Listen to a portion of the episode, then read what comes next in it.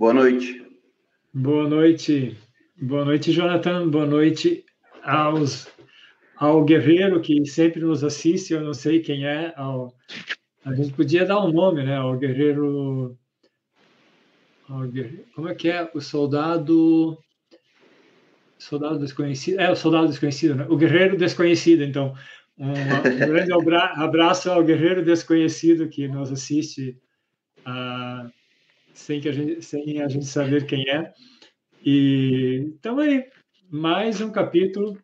Já estamos a 60% do livro, né? Pô, vitória, quase um terço. É. Quer dizer, um terço, né? Porque o finalzinho daí é, é índice remissivo, então chegamos a um terço do livro. Isso é uma é, é um marco, podemos dizer. Aliás, dois terços, dois terços do livro, né? Falta um terço.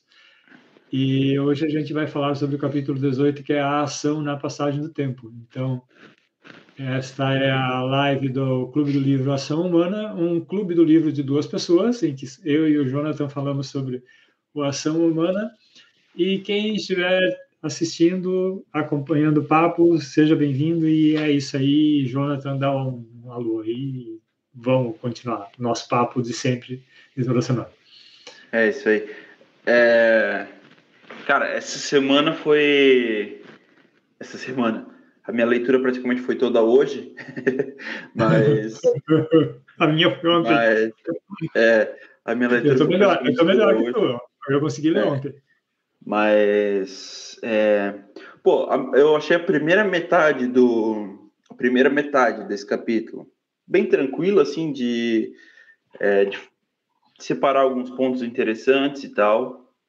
É, mas eu achei um, um capítulo assim bem desprovido de como é que eu vou dizer de pontos é, a serem abordados assim porque de novo quando eu quando eu penso assim pô a ideia da, da, da live e da conversa aqui é a gente debater alguma coisa que a gente não pode não ter entendido ou alguns pontos que a gente achou interessante algumas visões assim mas para mim esse capítulo foi todo ele assim bem explicado, tipo tudo que ele quis passar assim tava ali bem claro e sei lá, não achei nada assim de muito fora daquilo que ele já falou até aqui. Ele hum. abordou algumas coisas um pouco mais no detalhe, assim, mas nada assim extremamente novo ou extremamente diferente, para pelo menos para mim, assim. E sei lá, eu, eu tive um pouco de dificuldade para separar o que eu ia falar para não, não para não estar tá fazendo aqui tipo uma, como é que eu vou dizer, uma é, um resumo do livro, basicamente, uhum. né? É, eu também eu também tive, mas é, eu senti essa mesma dificuldade, exatamente a mesma coisa nesse nesse capítulo, não porque ele seja difícil, complicado ou qualquer coisa assim, mas porque ele ele está pegando uma, um assunto e destrinchando numa, numa ordem, né? Então, não, tipo, não tem mitagem, assim, não tem, não tem uma frase, não tem muita frase de efeito, não tem muita coisa assim que tu pega e caramba, isso aqui eu vou, vou publicar no Facebook ou coisa parecida, né? É. Ele, ele vem, ele vem de uma forma até bastante relax, assim, explicando alguns conceitos, e são conceitos que não são, como você falou, né? ele, já, ele já vinha pontilhando várias dessas coisas, e aí aqui ele vem explicando com mais detalhes. É, eu acho que vai ter coisa para a gente falar, né? assim como aconteceu na semana passada, que a gente falou, pensou, ah, não vamos falar nada, e no final foi uma, foi uma live de duas horas, né? Uh, e essa semana eu acho que vai acabar tendo isso, porque de novo, são, são vários assuntos e são vários assuntos interessantes. É Sim. só que ele, eles estão né, sendo explicados numa ordem, uma sequência que é difícil de tu separar uma sessãozinha. Mas, de qualquer forma, tem bastante assunto para explicar, né? E a primeira parte ali do capítulo, ele, ele sai falando bastante sobre, sobre preferência temporal, e aí depois Isso. ele vai falar mais sobre capital e investimentos, né?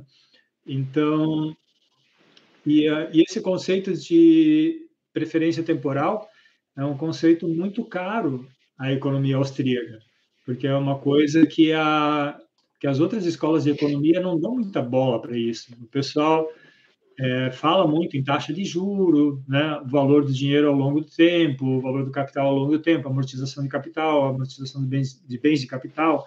Né, entra uma série desses é, de coisas relacionadas ao tempo, né, taxa, taxa de juros, né, é calculada ao longo do tempo. Né, é, o próximo ah, capítulo ele vai abordar juros, né? Taxa de juros. É, é, o próximo capítulo é a taxa de juros, né? Então, juros é uma taxa que vai correndo ao longo do tempo, sei lá, né? Então, isso tem, qualquer escola de economia vai falar disso, né?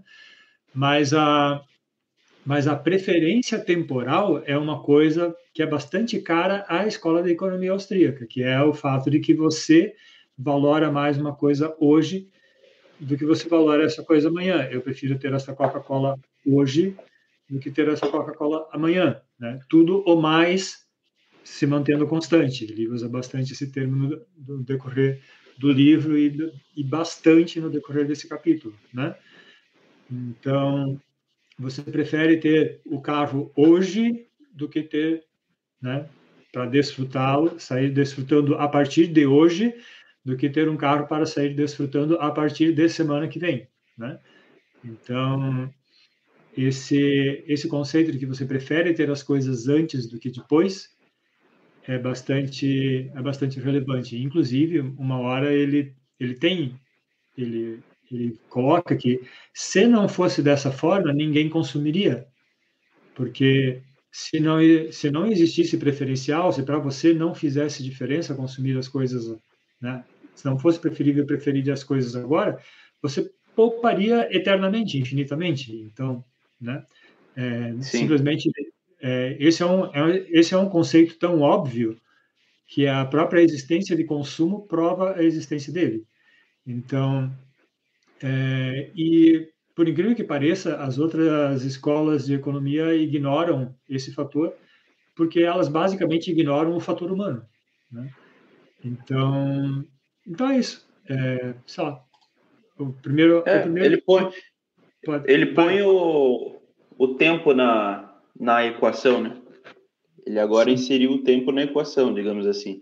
Ele, ele já uhum. abordou isso várias vezes anteriormente, mas agora é o momento onde ele colocou de, vez o, o, tempo no negócio. Né? Uh, ele começa falando, tá, o primeiro subcapítulo é a valoração dos diferentes períodos de tempo. É quando ele começa a abordar a teoria do, da, da preferência temporal, que você estava falando agora, né? Uhum. Aí eu, eu, achei, nesse capítulo, eu achei algumas coisas bem interessantes, assim. É, ele explica ali, ele começa explicando, né, que, a, a que de novo ele bate na, naquela tecla e ele faz aquela explicação de novo de que uma ação sempre visa é, remover um, um mal-estar, né? E, e, daí ele põe de uma perspectiva diferente. Ele põe tipo assim, ó, é, sempre visa remover um mal-estar futuro. A ação é sempre visando o futuro, né?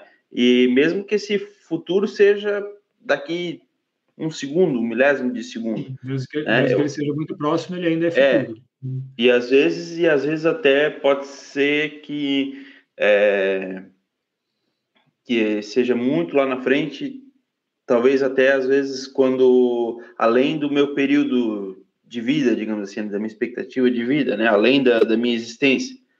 É, então, é, eu achei legal essa parte, assim, eu sempre, eu sempre achei legal quando ele aborda esse tipo de coisa nesse sentido, assim, né? É uma coisa legal, principalmente porque você não vê outras escolas abordando isso, né? Uhum. É uma coisa que sempre me chamou atenção desde que quando lá no comecinho, quando eu comecei a estudar é, mais assim economia e comecei a me atentar para economia e tentar entender um pouco mais, foi uma das coisas que me prendeu bastante essa esse jeito de olhar as coisas assim, de colocar é, essa esse fator humano assim no centro, sabe? Isso foi uhum. uma coisa que sempre me prendeu bastante. Eu achei legal vários, vários trechos assim desse subcapítulo, desse primeiro subcapítulo. Sim.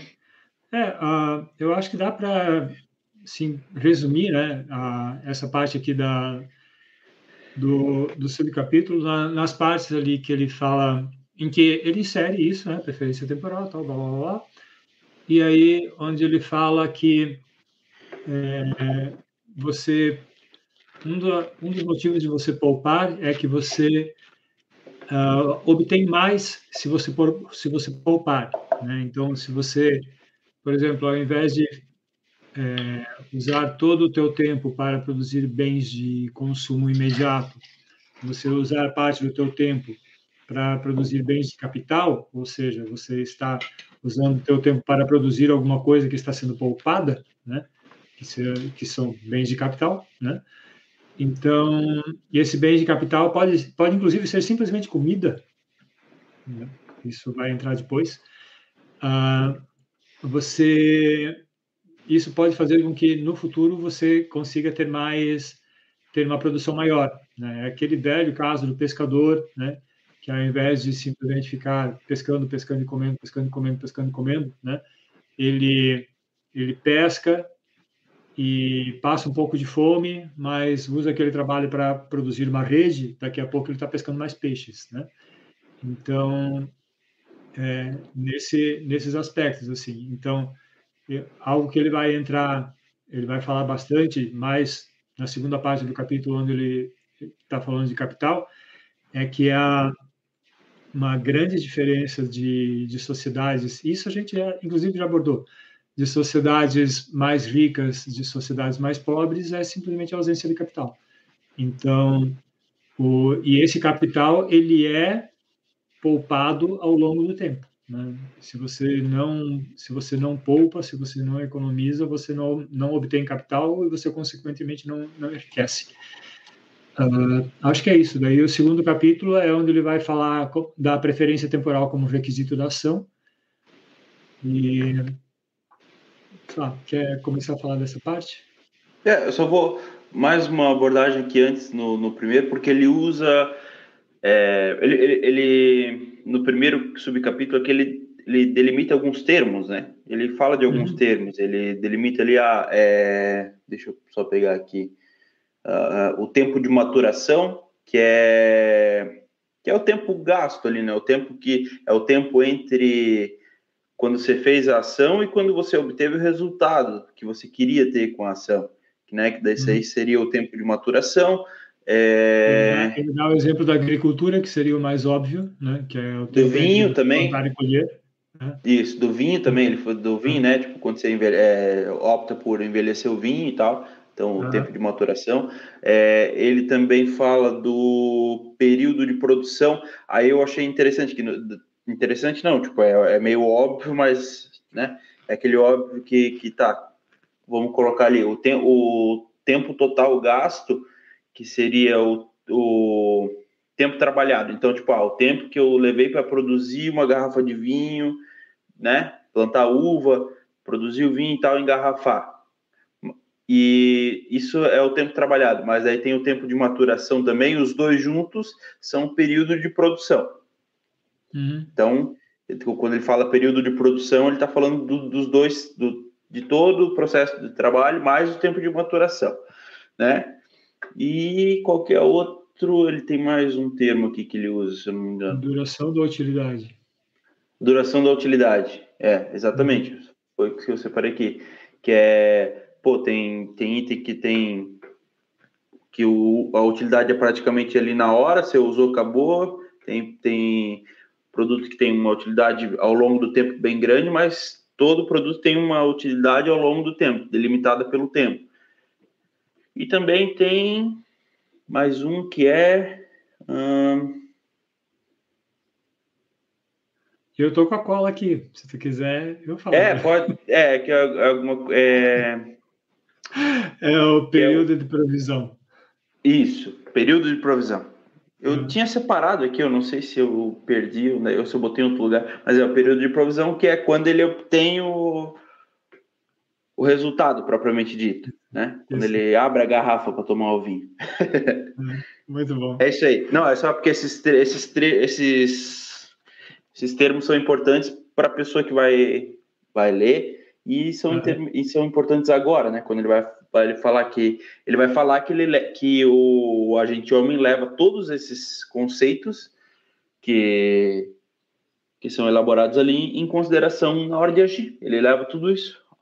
quando, quando que ele vai querer é, utilizar, se a, a duração da utilidade vai ser suficiente para ele, né? Aonde que ele vai querer utilizar. Quanto tempo se vai produzir. Quanto tempo vai levar para produzir, se, se compensa para ele. Ele vai, ele vai gastar. Ah quanto tempo de maturação, tudo isso, ele vai levar tudo em consideração na hora de agir. E a gente faz isso sem perceber. Uhum. A gente só faz. A gente não percebe, é, a gente não sabe esses, esses, esses termos, é. essas coisas. É, e a gente esse, usa esses, esses, esses, cálculos a gente, a gente faz o tempo todo, só que eles são meio isso. automáticos, né? A gente, é. a gente não tem consciência de que ah, existe um termo econômico para isso, né? Mas a gente Sim. fica o tempo todo fazendo esse tipo de coisa, né? Ah, eu estou trabalhando num projeto e o tempo todo a gente fica conversando lá, tá, mas o que, que a gente vai implementar? Tal coisa vale a pena? Se a gente for tentar fazer tal, colocar tal coisa mais, talvez o projeto não vá ficar pronto a tempo de entregar para um cliente que já está querendo comprar e blá, blá, blá, e já tem uma coisa na fila. Então, você Sim. fica o tempo né? É, mas, mas se a gente não colocar essa coisa, talvez a gente vai entregar para o cliente e três meses depois vai ter que fazer um upgrade. Então, tu tem que o tempo todo ficar pensando nesse, nesse tipo de coisa. No, em, em, qualquer área que você trabalhe, né? Beleza. E, inclusive, na tua própria vida, né? O, é. você, você decidir fazer uma faculdade né, é um investimento de longo prazo, né, de, é um investimento de tempo e de dinheiro, esperando obter vantagens lá na frente, né? Então, vamos lá. A próxima parte, a preferência temporal como requisito essencial da ação. Então, é, é aquilo que ele fala que aqui ele vai, ele vai dizer que não, quando você escolhe entre duas coisas, você não escolhe apenas entre querer mais ou menos uma coisa ou outra. Você também vai levar em questão qual delas você consegue obter mais cedo, né? Mais também ou mais tarde. Então também tem tem isso, né? Uhum. Então a, a, aquele teu cálculo mental já é um pouco mais complicado ainda, né? Do que aquilo que a gente vinha falando, né? E, e é aqui então onde está inserida a, a tempor, a regra de, tempor, de preferência temporal, que ela implica que os bens presentes são mais valiosos do que os bens futuros, se a única diferença for a data de disponibilidade, né? ou seja, tudo ou mais constante, você prefere ter as coisas antes. Uh, e daí é basicamente isso. Daí ele fala que ah, é, pode existir explicação psicológico-fisiológica, mas não não é da nossa área, né? A nossa área aqui, a preferência temporal existe, ela é observada a todo momento. E daí, aquilo que eu falei antes, né? Se, não, se ela não existisse, uh, você poderia adiar o consumo até amanhã, mas amanhã você o amanhã daí já é hoje, daí você poderia adiar para depois da manhã e você ficaria adiando para, adiando para amanhã e não consumiria nunca, não faria sentido. Então, você, o simples fato de eu querer dar um gole de Coca-Cola agora e não daqui cinco segundos já implica uma preferência temporal aí. Uh, e daí, tá. Mais alguma coisa? Eu separei o trecho onde ele delimita ali, onde ele faz o, digamos, o enunciado da, da, da teoria, né? Que é mantidas inalteradas as demais circunstâncias, né? Satisfazer uma necessidade no futuro mais próximo é preferível do que num futuro mais remoto. Tá, é, eu separei esses dois, mas eu separei outras duas, duas passagens que eu, mais porque eu achei interessante o ponto de vista do que para trazer alguma coisa ou para ou para acrescentar algo, só porque eu achei interessante o, o jeito que ele aborda e como ele vê a situação ali.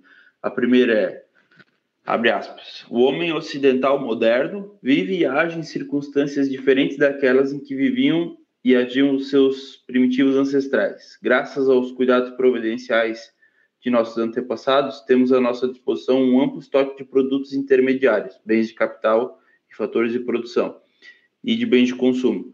É, ele já abordou isso antes no livro, de que como as gerações passadas é, vão, as escolhas das gerações passadas vão, é, como é que eu vou dizer, dando a base para as gerações futuras, né, terem uhum. condições de vida mais confortáveis, né, e como esse acúmulo de de, de, de coisas vai, vai causando o progresso da, das civilizações.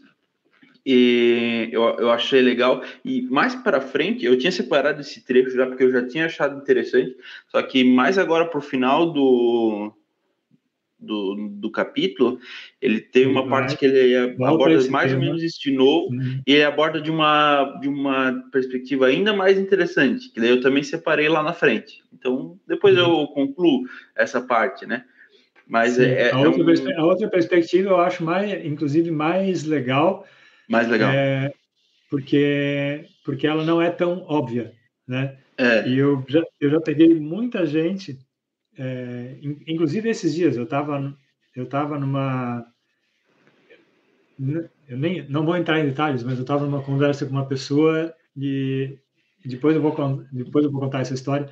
E essa pessoa entrou numa linha de raciocínio que é exatamente a linha de raciocínio que o Mises critica depois. Então uhum.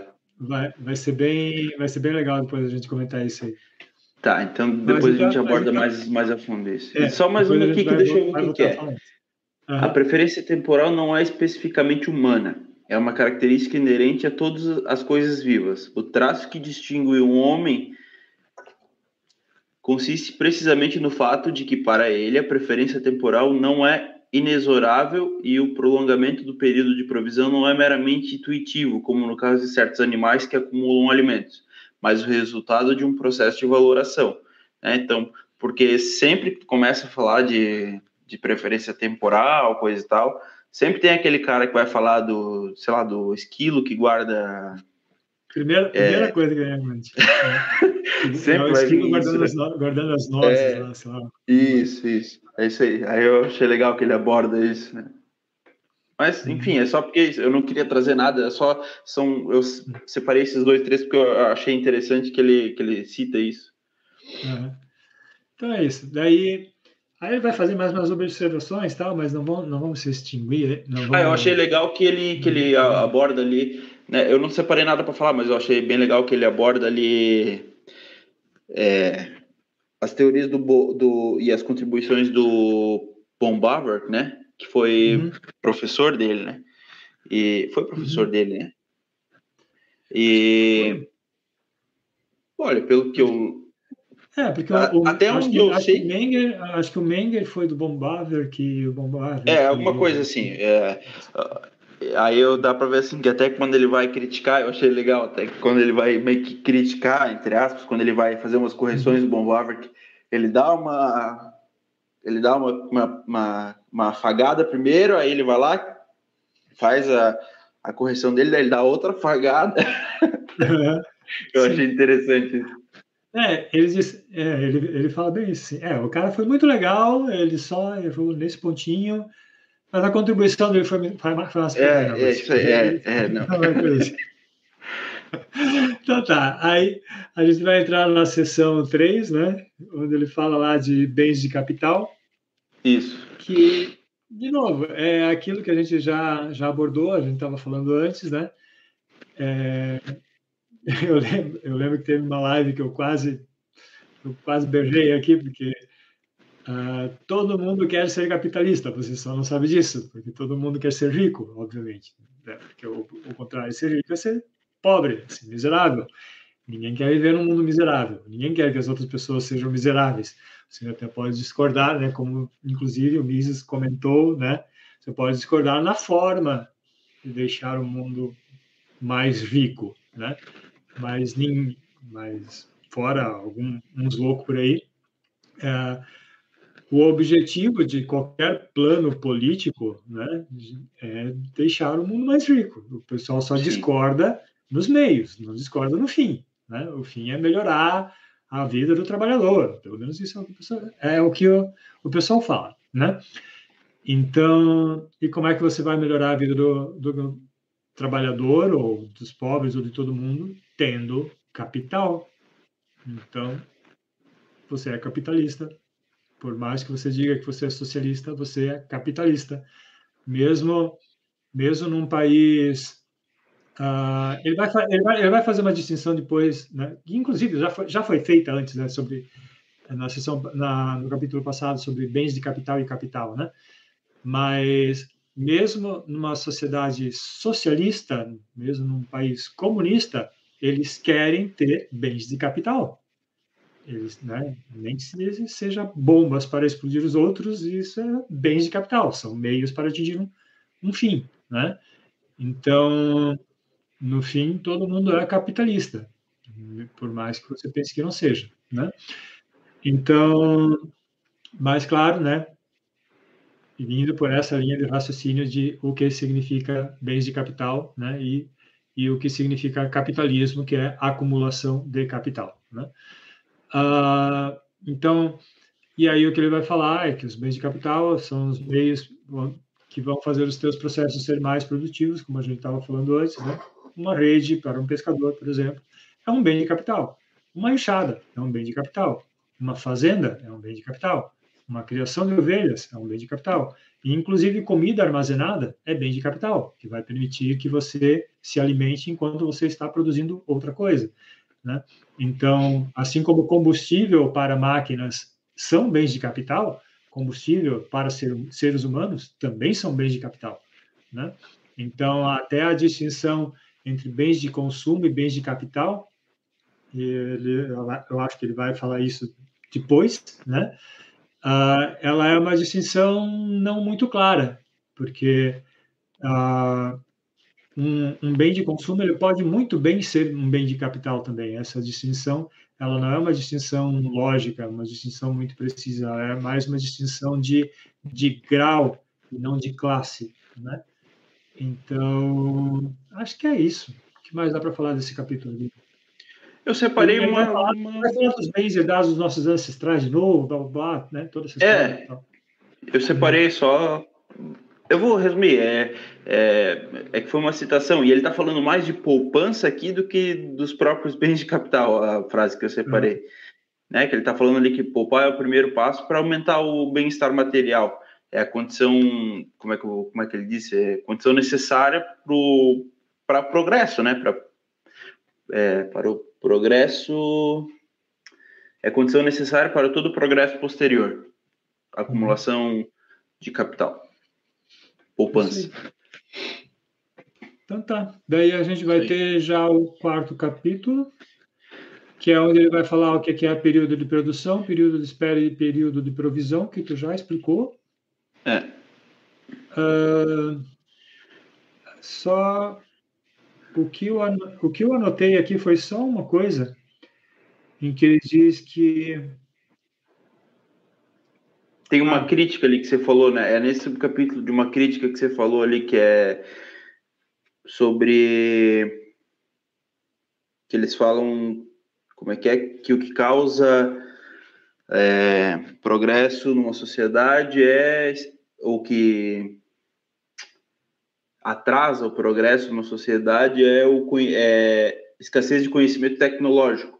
E, na verdade, uhum. ele, ele, ele aborda dizendo que não é, que é escassez de capital, de acúmulo de capital, que, uhum. que causa esse atraso. Né? E aí ele, ele até examina um caso lá da Romênia onde ele aplica esse, essa explicação dele. Interessante. Uhum. É bem isso aí. Uh, você tem. Quer ver? É muito fácil você, você pegar isso. É, pega um exemplo dentro de um mesmo país. Aqui no Brasil, por exemplo, você tem. Vamos pegar um estado pobre, sei lá, Pernambuco, não sei se seria um bom exemplo. Não conheço Pernambuco, nunca estive lá. Uh, mas, digamos, né? e um estado rico, Santa Catarina é considerado um estado rico. Ok, beleza. Tá.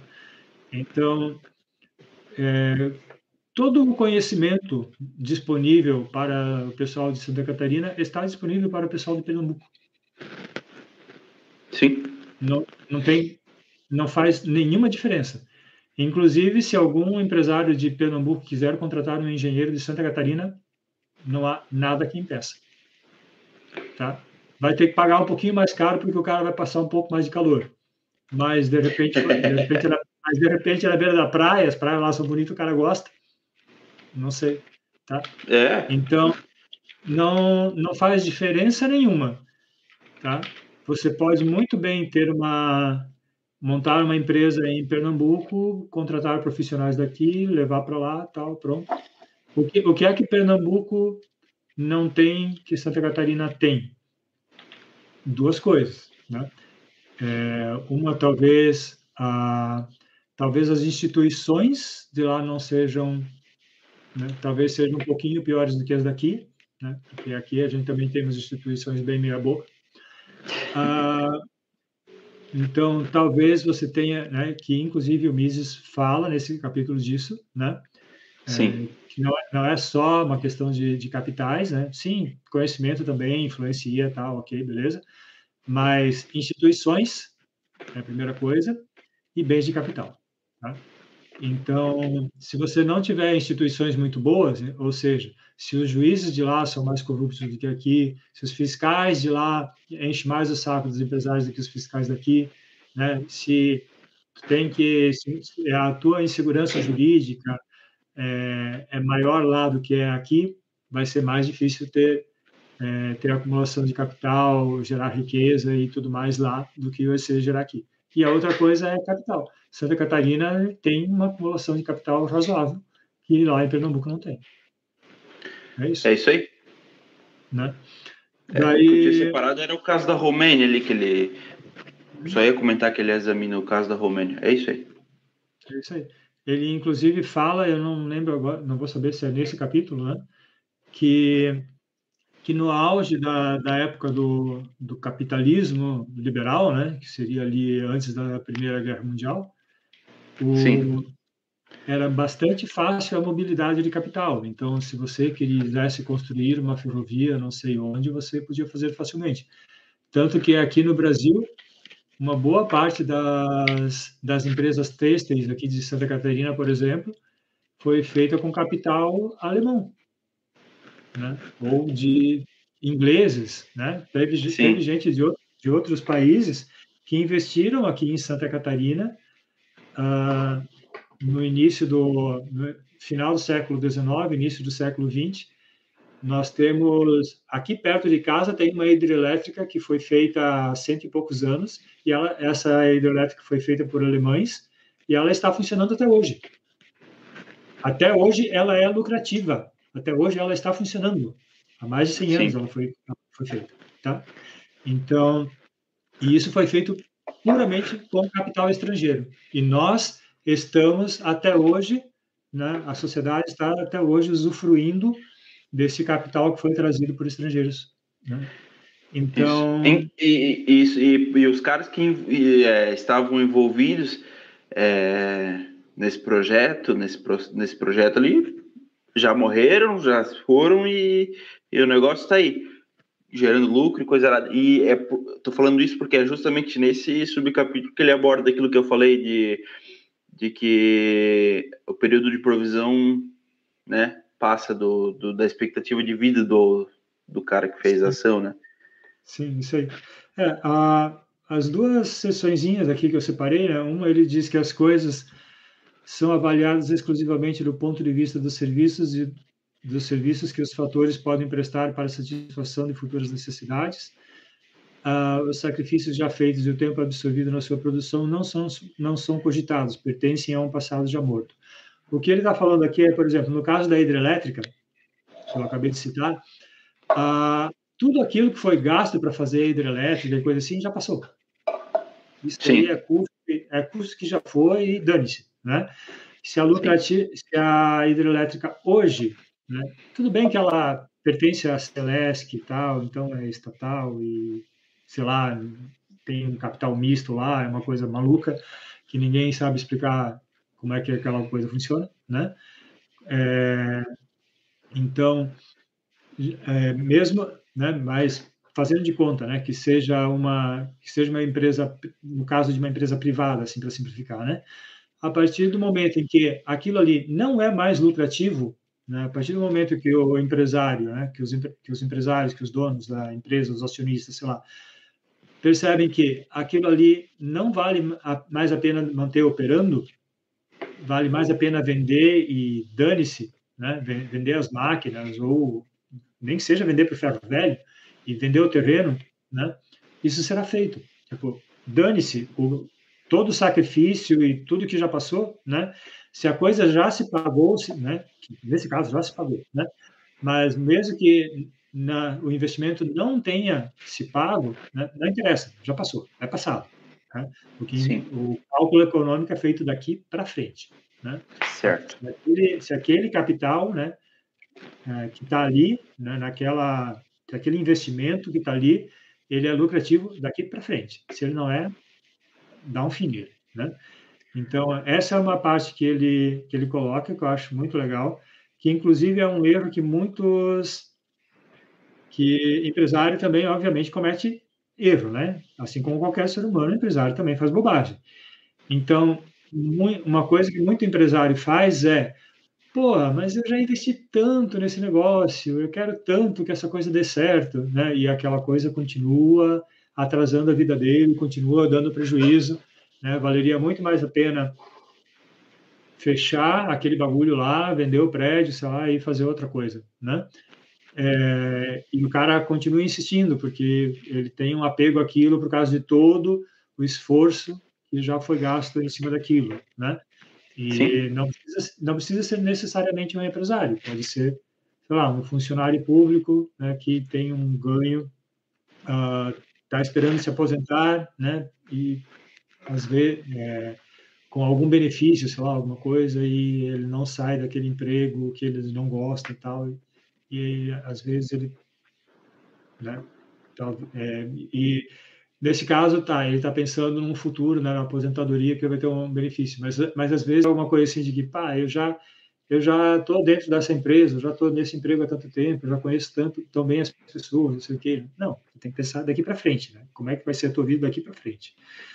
Ah, e a outra parte aqui que eu separei se a ação visa principalmente a melhorar as condições de outras pessoas e por isso é habitualmente denominada de altruística, o desconforto que o agente quer remover é a sua insatisfação atual com a provável situação das outras pessoas nos vários períodos do futuro. Ao cuidar de outras pessoas, busca aliviar a sua própria insatisfação. Portanto, não deve causar surpresa o fato de o agente homem, frequentemente, procurar prolongar o período de provisão para além do período esperado para a própria vida, que é o que tu estava comentando antes. Né? Tanto que então, eu separei exatamente esse trecho aí. Está é separado muito, é muito aqui. Legal. Isso, isso aqui é, resume é. muita coisa. Né? É, é algo que, que eu já comentei tanto, né? As pessoas falam, ah, porque não sei o que, capitalista, egoísta, não sei o que lá. Gente, todos nós somos egoístas. É a forma como os seres humanos funcionam. Você não funciona pensando por outra pessoa, você funciona pensando por você mesmo. Então, quando você está. Ah, um exemplo bastante óbvio, né? Quando a mãe se joga na frente de um ônibus para salvar a vida do filho, mesmo que ela tenha certeza de que ela vai morrer né, no processo, né? Ela faz isso porque, né? Tipo, ok, porque ela ama o filho, beleza, né? Mas o, o cálculo que ela faz, né? E isso não é um cálculo discreto, isso é uma coisa completamente automática. É que se o filho morrer, o sofrimento vai ser tão grande que a vida dela vai ser tão merda que não vale a pena ficar viva. Então, ela prefere salvar a vida do filho a, a continuar viva, né? Então, o cálculo que ela está fazendo, no fim, é puramente. Dá para, inclusive, usar essa palavra, por mais que todo mundo. É, por mais que todo mundo enxergue uma conotação negativa nela, né? Ela está, agindo de, ela está agindo de forma egoísta, né? Sim. Ela está pensando nela, né? No sofrimento que ela terá caso o filho dela morra, né? Só que isso não, isso passa em fração de segundo, mas é assim que as coisas são. Então, quando os pais se sacrificam pelos filhos, né? Quando é, quando é sacrifício de longo prazo, ah, sei lá, é, se alimentando mal para que o filho tenha uma escola melhor ou sei lá qualquer coisa parecida, ele está ele tá fazendo uma escolha por ele, porque ele prefere, né? O, o filho é, se sair bem na vida a ele se alimentar bem, né? Então, uh, um, isso vai ser a mesma coisa que um que um cara e aí entra um assunto que é bastante importante porque existe todo aquele papo de taxar heranças, né? Sim. Quando, sim. quando um cara deixa de torrar todo o seu dinheiro para deixar para os seus filhos, ele está agindo de forma altruística. Então, ele está preferindo, né, ao, invés de torrar todo o seu dinheiro com bebida e mulheres, ele está preferindo deixar uma boa parte do dinheiro dele para os seus filhos. Isso é bonito, isso é legal. Sim. Okay? Então, isso não deve ser desincentivado. E a hora que você diz, ah, se você deixar dinheiro para os seus filhos, o governo vai tomar 90%. O que você está fazendo? Você está desincentivando o cara a fazer, a fazer isso, né? Sim. Então, sem falar em todos, é, em todo o desincentivo à acumulação de capital na sociedade que vai deixar a sociedade mais pobre, né? Ao fato de que você simplesmente vai fazer com que esse cara, né, você está incentivando esse cara a levar esse capital para outro país que trate o dinheiro dele, né, que trate o capital dele de forma melhor. Então, é uma, é uma linha de raciocínio completamente torta. Né? Eu acho que é isso. Mais alguma coisa? É, ali na frente tem uma é, parte onde ele fala das aplicações da teoria da preferência temporal. Uhum. Aí eu separei três trechos, mas é que teve alguns uns trechos aqui onde eu separei só para deixar salvo, assim, não foi nem muito para para comentar, uhum. mas teve uma frase aqui que eu achei legal, uma parte que ele aborda aqui que é, é a guerra é a alternativa à liberdade de, peraí, a guerra é a alternativa à liberdade de investimento estrangeiro que o mercado internacional de capitais torna possível. Ele está falando ali que tipo é, sobre investimento estrangeiro ali, e como, como proibir isso gera uns incentivos para a guerra. Uhum. Ele está abordando isso, e aí ele dá uma explicada nisso ali, e mais uma vez me pareceu um daqueles trechos onde ele está onde ele tá escrevendo é, eu não sei se para isso, mas parece que ele está falando de regimes como o nazista e coisas parecidas, é. né? Ou parecidas. É, essa, eu acho que é nessa parte que ele fala aquilo que eu estava comentando antes, né? De que havia bastante mobilidade de capital antes da Primeira Guerra, né? Isso. E, a, e justamente os governos que não estavam muito interessados em, em mobilidade de capital, tipo a Rússia, eram, eram os governos que estavam interessados em iniciar a Primeira Guerra, né? Foram tipo for, foram os, os mais era, era a galera que estava né, mais interessada ao invés de tá, o pessoal que não estava interessado em mandar capital para fora estava acumulando bombas né? ele deixa ele faz mais ou menos esse ponto assim sim teve um outro trecho também que eu separei porque é nesse trecho eu fiquei com. Na verdade, não é só nesse trecho, assim. Tem alguns pontos específicos no, no livro, e lá no, na primeira, acho que foi na primeira live que a gente fez, na primeira leitura que a gente fez, também entramos nesse assunto que é. Ele aborda, eu acho que é alguma coisa, tem alguma coisa a ver ali da época que ele vivia, isso deveria ser, devia ser muito debatido é, na academia, porque ele, ele, ele dá uma atenção é, para a parte, como é que eu vou dizer assim, tipo de raças e de a influência que é, raças podem ou não influenciar na, na, na, nas coisas, no, uhum. no desenvolvimento das sociedades, dos povos e coisa e tal. E que ele acaba sempre abordando isso de uma forma que, tipo, pelo menos eu não percebo ela ser debatida hoje. Claro que essas coisas são debatidas hoje, racismo, coisa assim, mas é um debate diferente, né? Uhum. Ele aborda de um jeito diferente, assim, e se tu for ler o Mises com a, com a mentalidade de hoje, com o debate que é feito hoje, tu pode achar, algumas pessoas podem achar que ele tá, sei lá, que ele tá, que ele, ele olhava para a humanidade como uma forma meio é, meio racista, mas não, e eu separei um trecho aqui que mostra, assim, que ele está falando, pô, é, o que fez certos povos, certas, certos, certas sociedades se desenvolverem, outras não, foram fatores ideológicos, não foram uhum. fatores de raças ou, ou coisas assim. Basicamente isso, eu separei um trecho quando ele fala disso, mas para ter salvo mesmo, porque uhum. depois eu sei que, que eu vou querer buscar esse trecho, e é, é, legal, mas é um, é um trecho meio longo, mas é mais ou menos isso que ele está explicando, né? Ele está falando assim, tipo, pô, o que faz algumas, algumas sociedades, algum, algumas nações, alguns povos serem mais desenvolvidos que outros é, são fatores ideológicos ali, são as instituições que eles geram, né? É, uhum. Eles são mais propensos a, a não a, a cuidar da propriedade privada, dos meios de produção e coisa e tal. Então isso que e são mais propensos a acumular capital, a poupar e isso gera o desenvolvimento deles. Sim. É, o, é que hoje, né, o simples fato de de alguém usar a palavra raça é, dentro de um. Isso. Né? Isso. Eu, eu, inclusive, estava procurando no título, em, no texto em inglês aqui, se ele. Que, que palavra ele usa, mas deixa para lá.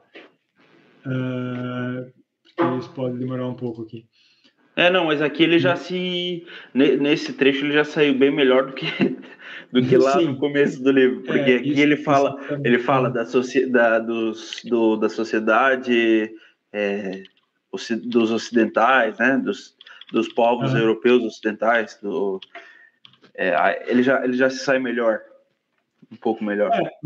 É, é, mas assim, o, o que eu ia falar é exatamente isso, assim, que o simples fato de você de você usar a palavra a palavra raça num, num debate hoje em dia já deixa uma galera aí toda é. toda é, atiçada, né? E eu isso, percebo isso não, acontecia, isso não acontecia naquela época, né? Isso, isso. Então é, mas... e o que eu percebo é que naquela época isso era debatido, pelo porque ele aborda, sempre que ele chega em alguma em algum trecho que chega perto, ele aborda isso, e ele aborda naturalmente isso. É, é, é, natural que ele aborde se fosse uma coisa debatida na época, e ele não estaria é, rebatendo essas coisas se isso não fosse debatido na época. Uhum. Né? Então, é. Mas é, é, eu gosto de, de ter separado porque a gente tem que levar em consideração é, essas coisas e, tipo, eu, é aquele negócio de tentar evitar ler com o contexto de hoje, assim, né? Algumas coisas, uhum. porque senão tu cai ali nos erros onde fica muito terrível. Sim, é bem isso. Tá, então vamos lá. Onde a gente estava? Agora vai para o 5. Agora vai para o 5. Então, no 5, o título é Conversibilidade dos bens de capital. Então, isso aqui também Antes eu dei uma pincelada rapidinha. Uh, não, eu não dei. Acho que não. Ah, sim, eu dei. Uh, quando eu falei que os que bem de bem de consumo, bem de capital não é uma questão de classe, é uma questão de grau, né? Então é nesse capítulo que ele entra nesse assunto e daí ele fala que bens de uh, você vai ter bens de capital que são podem ser facilmente convertidos em outras coisas úteis para outras produções e bens que não vão ser úteis. E aí ele vai entrar nesse assunto, isso, ó, que tu quer falar sobre isso? Eu, eu puxo nesse subcap... é, é, nesse subcapítulo não separei nada, mas hum. a única coisa assim que é, que eu achei interessante falar foi que o, foi o que, que é essa conversibilidade, né? O que eu entendi que significa isso, que é, é, sei lá, é basicamente, pô, eu, digamos assim, um exemplo meio tosco assim, é, eu tô montando uma fábrica aqui e aí, sei lá, no meio do processo de montar essa fábrica, eu percebo que se eu montasse essa fábrica com outro estilo de produção, é, eu seria melhor, eu teria mais lucro, coisa e tal. Então eu vou mudar esse processo, eu vou mudar essa fábrica no meio do caminho, digamos assim.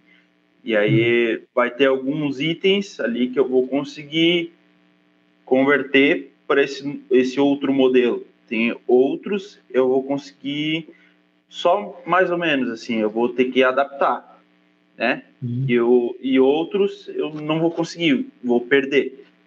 E isso acontece, é claro, eu dei o exemplo de uma fábrica, mas isso acontece em, com todos os bens de capital. Sempre que muda a informação no mercado e tu tem que mudar o teu jeito de agir ou a, o processo que tu vai utilizar, coisa assim, acontece essa, essas três coisas. Então tem esses três é, essas três esses três problemas digamos assim da conversibilidade ele aborda ali né? ele diz tem ó vão ter itens que é, vão ser plenamente conversíveis tu pode usar para uma coisa e aí tu vai mudar o rumo tu vai mudar o o, o teu objetivo e, e esses itens vão continuar sendo utilizáveis para ti 100% uhum. utilizáveis vai ter alguns que tu vai perder um pouco de eficácia, vai ter que adaptar, coisa e tal, mas tu ainda vai conseguir utilizar e tem alguns que tu vai perder.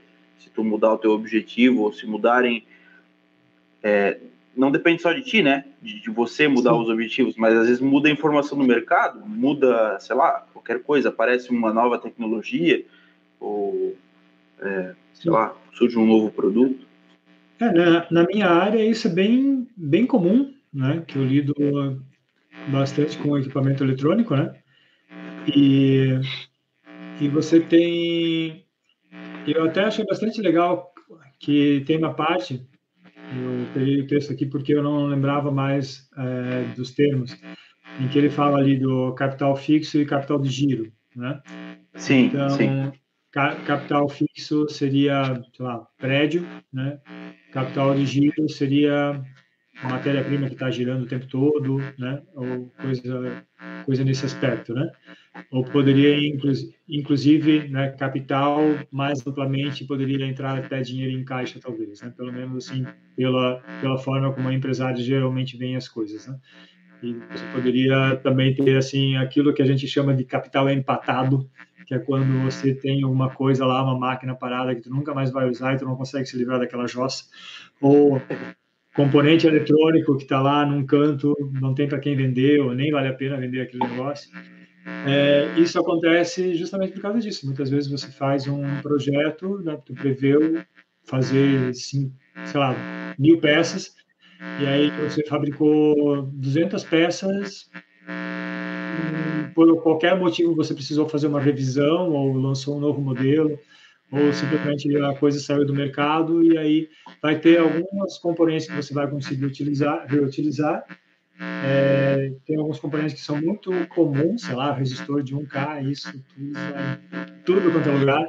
Tem componente que é específico para aquele equipamento e tu não vai utilizar em nenhum outro lugar. E aí esse componente, né, tipo placa de circuito impresso, né? Isso aí vai para o lixo, né? Sim. Então, Uh, e, ele dá, e ele fala, né, como ele acaba citando bastante exemplos de, de indústria pesada, né, que pelo menos remetem à indústria pesada, então ele fala que quanto mais próximo da, do consumo está um capital, menos conversível ele costuma ser.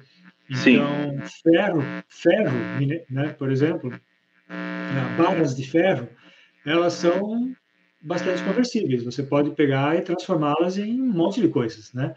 Minério de ferro, então, nem se fala, porque você pode transformá-la em vários tipos de, de ferros, né? Porque tem ferros de classificação diferente. É, você tem lingote de ferro, tubo de ferro, você tem né? várias, várias, coisas. Ah, você pode agora um chassi de um determinado produto Aí, aí beleza, né? O chassi de um carro, por exemplo, a hora que aquele carro sai de linha, Ok, nesse caso tu ainda consegue derreter, né, e fazer mais alguma outra coisa, mas todo aquele trabalho que você teve para né, ir do ferro bruto, né, até o é, do ferro bruto não, digamos do, do ferro tem um para isso, mas do ferro beneficiado, sei lá, não sei, até o chassi, né, todo o trabalho que você teve nesse processo foi perdido, né, esse, esse. Então, vai ter ainda mais um trabalho adicional de derreter o ferro de novo né? Para voltá-lo a ter em palmas, blocos, sei lá, para daí né, o processo até ter, sei lá, facinho do, modelo, do próximo modelo. Né? E daí ele fala, eu achei bastante legal que ele diz que é essa é de todo conveniente que essa enganadora distinção entre capital fixo e capital de giro, né? porque ele daí diz por que essa distinção aí não é muito boa, a ser substituída pela noção de conversibilidade de bens de capital, né? Que daí é isso que a gente está falando, né? Então, ao invés de você ficar falando de capital de giro, de capital fixo, de capital empatado, tal, falar de conversibilidade de capital seria mais útil. Isso faria mais sentido pra, para o cálculo econômico. Né? O microfone começou, é, começou a dar ruído, teu áudio, não sei se tu ligou o carregador. Eu tive que, tive que botar o carregador. Tá muito é. forte. Tá, tá, bem, tá alto aqui para mim, mas tudo bem. Deixa. É, senão vai desligar o. Não, melhor assim do que desligando, deixa. Dane-se. Ah, tá, aí ah, acho que com isso a gente matou esse, esse subcapítulo. Depois a gente vai ter a influência do passado sobre a ação, que eu achei ótimo.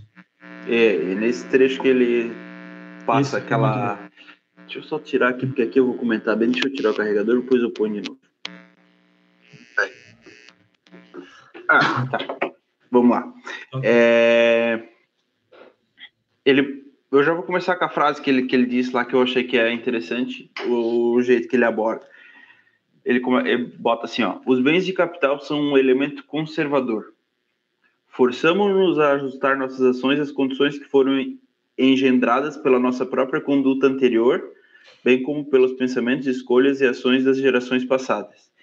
Essa parte, e a parte onde está essa frase, eu achei muito legal a visão dele. É, e, e ele está falando, assim, pelo menos para mim, é, foi o que ele passou, assim, ele está falando, tipo, que de uma forma meio crítica aos reformadores, né, aos, aos os caras que querem, os engenheiros sociais, né? Ele tá, uhum. ele tá meio que dando uma, uma pincelada ali, dando uma criticada neles, porque é, ele fala assim, ó, é, não é assim, a gente tá meio que, de uma certa forma, não é bem preso, mas a gente tá, é, a gente tem um limite daquilo que a gente consegue reformular totalmente, né, daquilo que a gente consegue mudar e coisa e tal.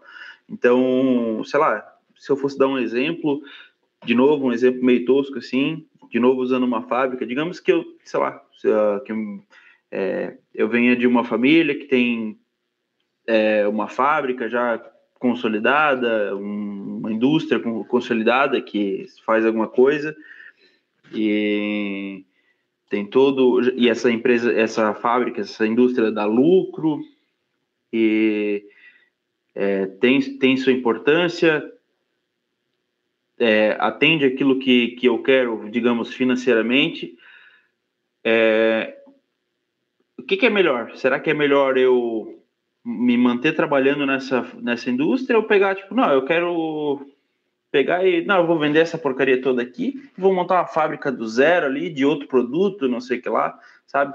É, mesmo que não seja exatamente uma área onde eu gostaria de atuar, ou uma, não, ou mesmo que não seja uma área onde eu escolheria originalmente atuar, às vezes a forma que, que se passou, as, que se passaram e as escolhas dos meus antepassados vão fazer com que eu me mantenha nesse caminho, que seria diferente do que se eu tivesse feito essa escolha lá atrás. Talvez eu, no uhum. lugar do meu antepassado, teria feito a escolha de montar uma outra empresa com o capital que tinha na, na época. E, e não essa empresa. Mas hoje, com essa empresa totalmente funcional, gerando lucro, coisa e tal, eu vou me manter aqui, eu vou trabalhar aqui, né? Eu vou uhum. começar a talvez é, com o tempo guardar um dinheirinho e daí investir numa outra área que eu gostasse, mas não vou abandonar, simplesmente reformar essa fábrica ou vender ela, largar a mão dela para mudar. E aí ele chega ali na frente, falando isso, ele chega e ele faz uma. Ele dá um exemplo, porque o Mises sempre fala da economia planificada, né? Que é o uhum. que é, é socialismo. Para ele, economia planificada, controle central é socialismo, é tudo a mesma coisa, né? E ele dá um exemplo de, de planificação, digamos assim, né? De um, um pensamento de planificação. E, e é, é um trecho longo, mas é bem legal esse exemplo que ele dá. E todo esse, todo esse trecho desse, desse subcapítulo eu achei muito interessante. É, e eu achei legal que ele fala ali, é, essa visão dele de que os bens de capital são um elemento conservador, assim, de que uhum. eles impedem que a sociedade seja totalmente reformulada, assim, sabe? Eu achei legal aí, é, essa visão. Eu nunca tinha olhado dessa forma. Uhum. Tu quer ler esse trecho todo? Ou é demais? Vamos lá. Deixa eu ler.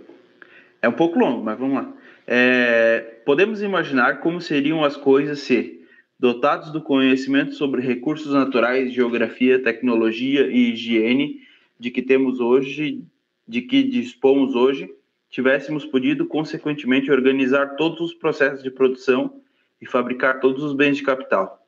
Teríamos colocado os centros de produção em outros lugares, teríamos povoado a superfície da terra de outra maneira, Algumas áreas que hoje são densamente habitadas, com muitas fábricas e fazendas, seriam menos ocupadas.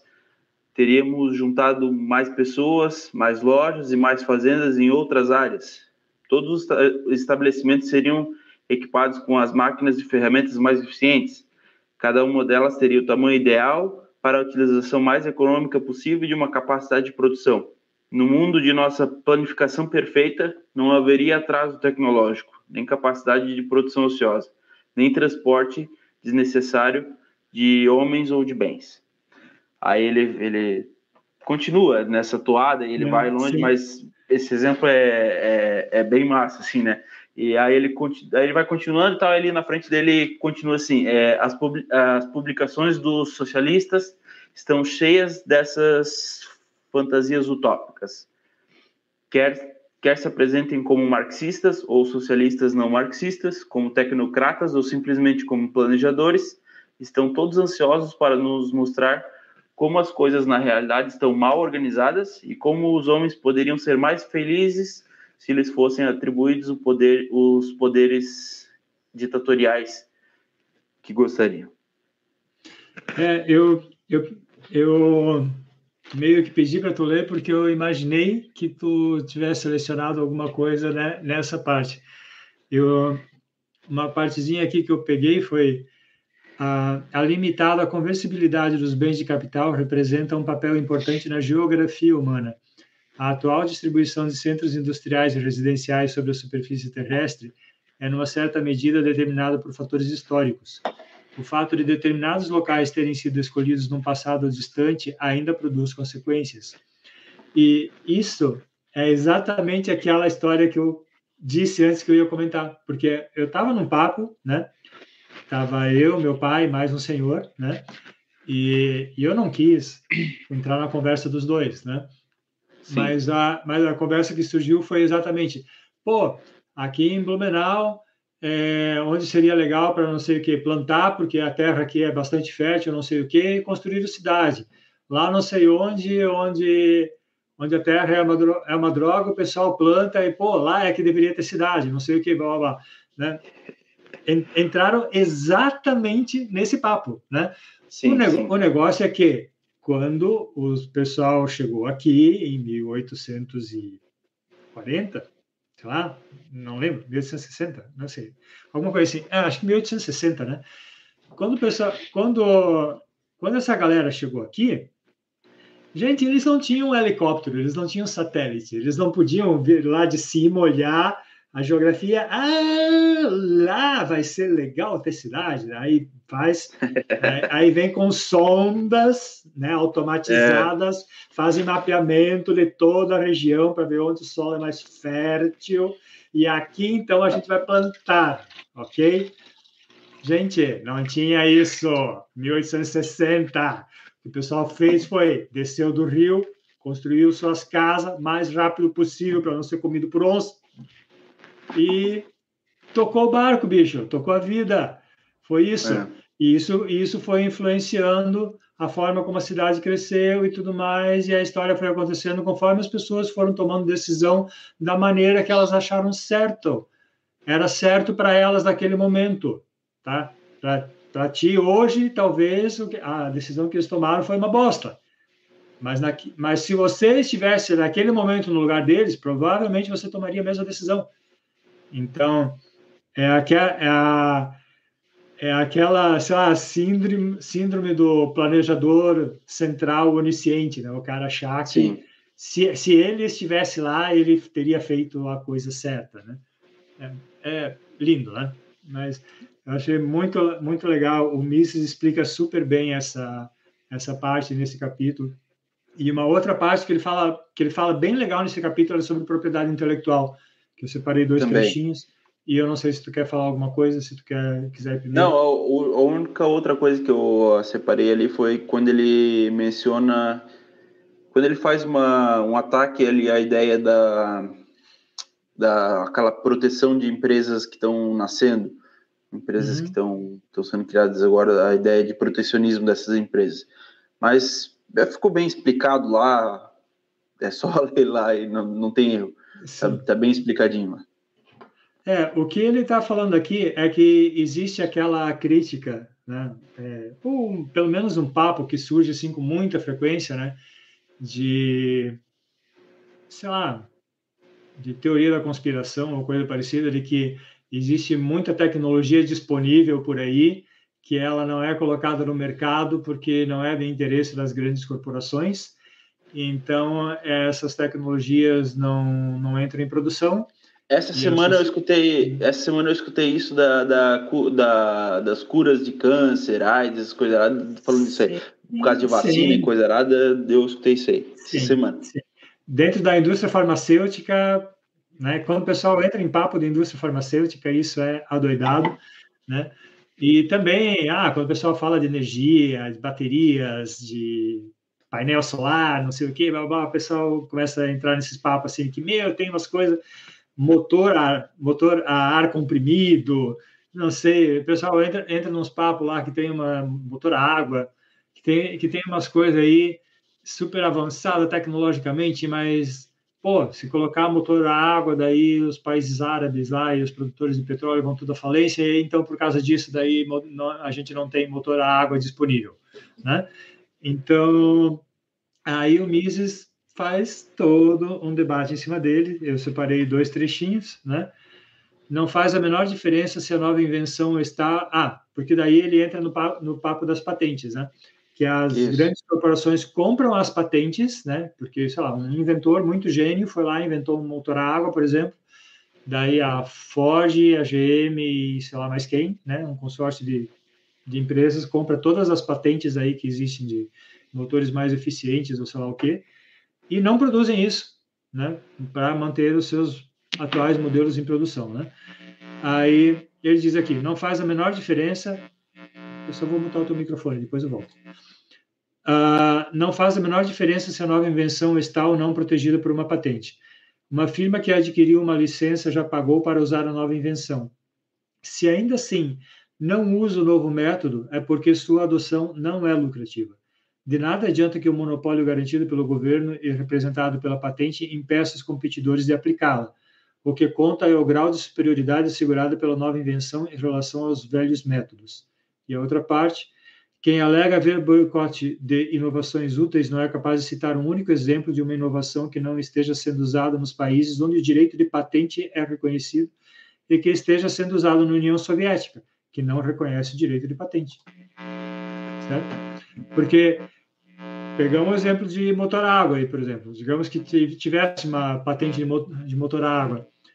e a IGM, Ford, blá, blá, blá, todas essas empresas que eram fortes nos Estados Unidos e na Europa, a BMW e tal, compraram as patentes de todo tipo que era motor aí para continuar produzindo seus velhos motores ineficientes, por exemplo, poluentes e coisa parecida, né?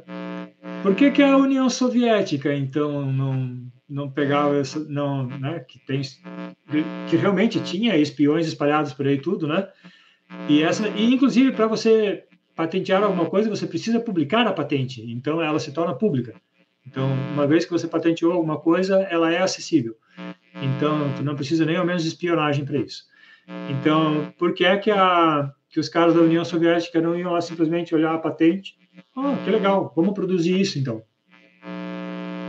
Não tem um único caso, ok? É. Certo? É, tá. ele, só, só para. É, ele aborda ali uns, uns, Como é que eu vou dizer? Ele, ele, ele enuncia, ele bota ali vários trechos né, do, do porquê que a tanta gente compra patente e acaba não, não produzindo essas uhum. patentes e coisa e tal. Ele aborda vários, é, várias Sim. ocasiões do porquê que isso acontece, coisa e tal. É bem legal. Sim, ele, ele dá toda uma justificativa né, de por que as patentes, como tu falou, por que as patentes são compradas e não são aplicadas, e porque porque muito inventor aí fica reclamando que seus patentes foram comprados e os produtos não foram colocados em produção ou coisa parecida. Né? Ele dá toda uma justificativa que faz todo sentido sobre isso. Né? Aí, seção 7 é acumulação, manutenção e consumo de capital. Aqui a gente abordou bastante coisa, né? É. Mas daí aqui ele só. Ah, eu acho que aqui talvez o que seja mais interessante frisar é que é onde ele vai fazer bem certinho aquela separação entre uh, bens de capital e capital. Né? Então, bens de capital vai ser, né, sei lá, máquina, por exemplo, né? mas pode inclusive ser comida, como a gente já falou, ou qualquer, qualquer outra coisa, é uma diferença de grau, não é uma diferença de classe. E e capital também é meio que uma diferença de grau também, né? Porque capital daí fica um conceito mais amplo e você vai poder incluir algumas outras coisas aqui, inclusive dinheiro, por exemplo. Né? Sei lá, acho que é basicamente isso, porque a gente já falou de acumulação. É, é, é. Daí, daí, ele vai falar, né, como é acumulação, manutenção e consumo de capital, né?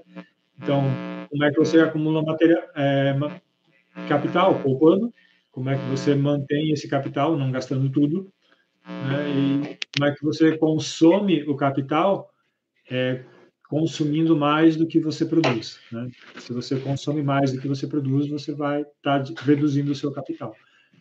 Basicamente, acho que o, o, conceito base, o conceito base é esse, né? Mas vai lá, pode fazer tuas nos, nos últimos três subcapítulos aqui, é, eu não separei nada, tá? No acumulação manutenção e consumo de capital, que é o 7. No 8, a mobilidade do investidor. E no 9, moeda e capital, poupança e investimento. Eu não separei nada. Uhum. Mas teve um, um, um eu já estava cansado também. Pode ser que tenha pa, passado ali alguns trechos é, que, que eram interessantes e que eu não separei. Mas enfim, quando eu estava lendo, eu, eu lembrei, eu, eu fiquei com essa impressão não que ele estava tentando falar disso, mas eu lembrei disso. Eu, eu, é, eu fiquei com esse, com esse negócio na cabeça, assim, é, que teve umas horas que ele estava falando de um jeito que é, me fez pensar no seguinte, me, me, fez lembrar daquelas pessoas que ficam falando e ficam criticando, por exemplo, o acúmulo de capital do, dos grandes capitalistas, né, do, dos, ah, sei lá, vamos falar do, sei lá, do Jeff Bezos ou sei lá, de qualquer um desses caras aí que são os, os uhum. caras mais ricos do mundo, é que daí eles ficam falando, meu Deus, porque olha o patrimônio desse cara como é gigante, não sei o que, olha quantos bilhões que ele tem, não sei o que tal, mas aí quando ele estava falando assim, é, eu lembrei desse, dessa situação porque, pô, quanto desse capital não é a própria empresa dele, é, é, é, a valoração da própria empresa dele, né? Do, do... Praticamente todo, né? É, praticamente é, todo. Assim, não é como se ele tivesse aquele dinheiro todo na conta dele ali, pronto uhum. para ser usado e queimado para dar comida para para as pessoas ao redor do mundo. É, é, simplesmente se aquilo ali fosse transformado tudo em dinheiro, acabaria a, a empresa, os serviços que ele presta, né? Acaba, então, tipo, quanto daquilo ali geralmente é tá aplicado, tá ali girando e fazendo a empresa dele girar, né? Ah, então, ou, ou, as empresas, ou a corporação dele, ou, enfim, então aquilo ali é, aquela, aquele, aquela cifra né, da contabilidade que o, que o Mises fala, que a, que a contabilidade põe em cifras, porque ela precisa botar ali em alguma, como ela está falando de alguma coisa que em última análise se traduz em capital, em, em, em cálculo monetário, ele precisa botar em unidade monetária aquilo lá para ele fazer os cálculos necessários, é, cálculos propriamente ditos, né? Então, ele precisa numerar aquilo, precisa botar isso numa, numa fração monetária, num, numa, numa, num número monetário. E por isso que a, a gente tem, sei lá, a, o cara lá tem 30 bilhões, tá? Mas 30 bilhões, quanto disso que é o valor de, da empresa dele que faz entrega, sabe? É, então, é, eu lembrei disso aí, eu achei legal, porque é, é, era uma, uma abordagem que eu já tinha escutado antes e que não era isso que o Mises estava falando, mas chegou bem perto, ele passou arranhando em alguns momentos e eu lembrei disso. E ele uhum. prepara o caminho, já está começando a preparar o caminho já para o próximo capítulo, que é da taxa de juros, né? Porque ele começa a falar já de poupança e coisa lá, acúmulo de uhum. capital, poupança. É, é bem isso. Essa, esse capítulo aqui, né? Eu acho que não, não tem muita coisa. Daí depois ele vai falar da mobilidade do investidor, que é a possibilidade do investidor sair, uh, não apenas sair do país, mas sair de um investimento e ir para outro, né? E, ah, por exemplo, há uma tendência em se fazer uma nítida distinção entre operações puramente especulativas e investimento verdadeiramente produtivo. A distinção é apenas de grau. Não há o que possa denominar de investimento não especulativo. Numa economia em permanente mudança, a ação sempre implica em especulação. Os investimentos podem ser bons ou maus, mas são sempre especulativos. Né? Então, ah, o capital, o capitalista, especulador, blá blá blá. Toda ação humana é especulação em algum grau. Né? Quando você decide fazer faculdade, você está especulando que aqueles cinco, quatro, cinco anos que tu vai passar lá estudando vão te dar um retorno. Sim. financeiro, inclusive, né? Então, e, e a mesma forma, sei lá, criar um filho, tudo, tudo é uma especulação, né? Quando você tá, quando você decide criar um filho, você não está você está apostando que ele vai ser uma pessoa legal, não que vai ser um, um assassino serial é, atolado nas drogas, sei lá, né? um homem-bomba que vai lá, fazer o quê, né? Então, tudo que você faz na, na tua vida é especulação, inclusive coisas é. que não necessariamente envolvem dinheiro, né? Esse subcapítulo então, do, da mobilidade do investidor é atemporal, ele continua, ele continua, é, hoje, hoje ele é atual, hoje ainda Sim. ele é atual. Não, e é bastante atual, né? Porque Sim. todas essa porque daí, inclusive, ele vai criticar controle cambial, uma, uma série de coisas, né, que governo, né, governo faz alguma bobagem, né, desvaloriza a moeda, sei lá, é, desincentiva investimento e daí tenta fazer controle cambial para evitar a fuga do dólar e coisa assim, né, e Mises lá em 1950 já estava explicando, né, tipo, gente, bobagem, não é assim, não adianta de nada, tá? Vocês têm que atacar a doença, não o sintoma. Então, e aí ele, então, sei lá, são coisas que a gente já falou, né? Mas, por exemplo, que a gente estava falando antes de taxação de herança, por exemplo, né? o que, que tu consegue fazer com esse tipo de coisa? Taxação de herança, taxação de grande fortuna, taxação de, de, de dividendos ou qualquer coisa parecida. Né? Você só está fazendo com que o pessoal que tem a possibilidade pegue esse seu capital, né? que daí, nesse caso, né, bens de capital fica um pouco mais difícil, mas também dá, muitas vezes. Né? Uh, o pessoal que tem a possibilidade de pegar esse capital e levar para outros investimentos que sejam mais rentáveis. E provavelmente esses, esses investimentos serão fora do país, serão em outros países Sim. que são mais amigáveis a, ao, é. ao, ao, capital desse cara. Né? Então, com, e com isso, você está reduzindo o capital dentro do teu país. E aí, teu país está ficando mais pobre. É, em outras, em, é, tem, é, ele fala disso, né? Em outras palavras, ele fala ali que, é, cara, se tu tem dinheiro, dinheiro ali para investir num, num, negócio que tu quer fazer render e tu quer, é, sei lá, tu quer investir em alguma coisa e fazer render, tu não vai colocar isso aí num país onde daqui dois, três meses dá uma louca lá no presidente e o cara vai lá e confisca tudo. Tu não vai botar Sim. nesse país. Então, essa é, é, fuga de capital e também é falta de, de entrada de capital. O cara que tem dinheiro sobrando que quer investir, ele não vai botar num país desse. E o cara que está lá, ele já vai começar a pensar em sair. Sim. É, é aquilo, que, é... Ele, aquilo que, ele já, que ele já falou, né? Você precisa ter instituições confiáveis, isso.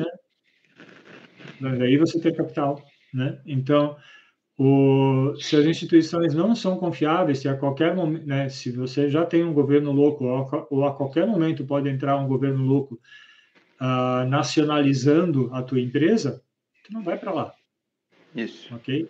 E aí todo, todos os empregos gerados, toda a, a riqueza que poderia ser gerada pela, pela tua empresa vai ser gerado em outro lugar, não vai ser gerado nesse, nesse e aí lugar. Tem, tem até uma outra coisa que a gente não. A gente até abordou antes, mas que ele fala um pouco antes, no, nesse, nesse capítulo, que é aquele negócio de que a importância do capital estrangeiro para suprir a falta de, de bens de capital, a escassez de bens de capital que tem no meu no, no, no, no país interno. Então, pô, o meu país aqui está com falta de bens de capital. É importante eu receber esse, esse capital que está sobrando, digamos assim, que está querendo vir do exterior. Então, fazer isso também é, desincentiva né, é, esse capital de vir. Né? Então, é, é, importante receber esse capital, porque se a gente não está conseguindo ter esse capital agora, é importante receber ele de fora, isso gera riqueza. E, inclusive, esse é um, é um dos temas que o BIS aborda nos Seis Lições, que ele uhum. aborda bem isso aí, de forma bem Sim, clara. Que ele tem o um capítulo sobre investimento estrangeiro, se não me é, engano, né? Acho que é esse é. o título. Uhum. Mas, mas que, na verdade, é investimento em termos é? bem, bem genéricos, né? Isso. E, e, tá, e aí, claro, ele está falando não só mobilidade geográfica, né? Ele está falando também mobilidade de sair de um financeira ali. É, também é, também a mobilidade de sair de um investimento e ir para outro, né? Com que facilidade tu consegue encerrar um negócio e começar outro, ou, né? todo, todo esse tipo de coisa, né? E daí o último vai ser dinheiro e capital, né? Porque como a gente falou, capital é mais amplo do que bens de capital, né? Então pode incluir dinheiro, ações, lá, qualquer outra coisa. E aí tem uma parte bastante curiosa, né? Em que ele fala que para alguns para alguns economistas é, tem um problema e tem um paradoxo, porque você, quando você calcula o capital de um, sei lá, de um empresário, por exemplo, você insere o, o saldo que ele tem na conta bancária, né? Ou o capital de uma empresa também, né? O saldo na conta bancária entra lá na contabilidade, né? Agora, quando você calcula o, o capital social, digamos, eu não lembro se é esse o termo que ele usa, né? Quando você calcula o a riqueza. Ele volta, ele volta a usar aquele, aquele palavrão lá da economia nacional. É, da economia nacional, né? Coisa assim. então, o Volkswirtschaft, nossa, já esqueci. Então, quando, uh, quando ele quando você vai calcular isso, né, a riqueza nacional, sei lá, PIB, não sei o que, né, uh, tu insere isso ou não, né? Como, né? E aí ele diz que o problema não está no é que está sendo feita a pergunta errada. A, a coisa não é se tu deve inserir ou não um saldo bancário. A, a questão é se faz sentido calcular uma riqueza nacional. E não faz sentido. Né? A questão aqui é que tu está utilizando uma ferramenta que é útil, né? que é cálculo econômico, capital, blá, blá, blá né? Numa, num lugar onde ela não faz sentido. Né? Um lugar que, que não é para ela, né? Então, a, conta, a contabilidade de, de capital não faz sentido quando você está aplicando para um indivíduo ou para um grupo de indivíduos, né? Uma empresa é um grupo de indivíduos, né? Mas bem definido, né? Agora, quando você está querendo aplicar para uma coletividade, para uma raça, para uma nação, ou uma coisa parecida, já não vai dar certo, né? Não tem como fazer isso. Então, isso aqui foi uma coisa que eu achei legal. E eu acho que é mais ou menos isso que encerra. É isso aí. Para mim, é, é, nesse uhum. capítulo é de novo, né? Aquele, o último subcapítulo ele sempre começa já a tratar do assunto que vai emendar no próximo, no próximo capítulo, digamos assim. Porque Sim. daí ele está falando ali da moeda, capital, poupança, investimento, e aí ele já vai abordar juros agora. Uhum. Então... Isso aí, porque o, o capítulo. Inclusive, agora é uma decisão aí que a gente precisa tomar, porque o capítulo 19 é um capítulo bem curtinho, que é a taxa Isso. de. E o 20 é grande. E o, e o capítulo 20 não só é grande, como é o capítulo central do livro, porque é o capítulo onde ele vai falar de ciclo econômico. Então, repente, assim, o capítulo vai o capítulo 19 e o 20 eles não estão tão distantes. Os dois estão ali no juros, né, uhum. crédito e tal. Então, eu não sei, daria para ler o, o capítulo 19 e, e, uma, uma parte inicial do capítulo 20, talvez? Pode ser. A gente pode até. Tipo, vamos, vamos, vamos ver como é que vai ser essa semana mas a gente pode fazer isso, sim. Vamos, vamos ler o capítulo 19 e o capítulo 20 a gente vai lendo, daí semana que vem, tipo, ah, tu foi até o capítulo 5 e eu fui até o capítulo 3, a gente vai falar até o capítulo 3, pronto. Isso. Ah, pode ser. Né? Aham. Então, Acho uma boa. Aí a gente então, fica com, com, o compromisso do capítulo 19 e o que conseguir do 20. Do 20. Fechou, então. É. Beleza, então. então. Tá então, tarefa cumprida. Jonathan, Fechou. prazer de novo. E nos vemos semana que vem. É isso aí. Essa, boa semana para todos nós.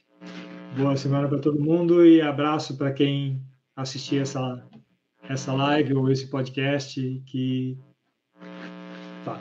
Ah, inclusive, eu quero fazer um teste.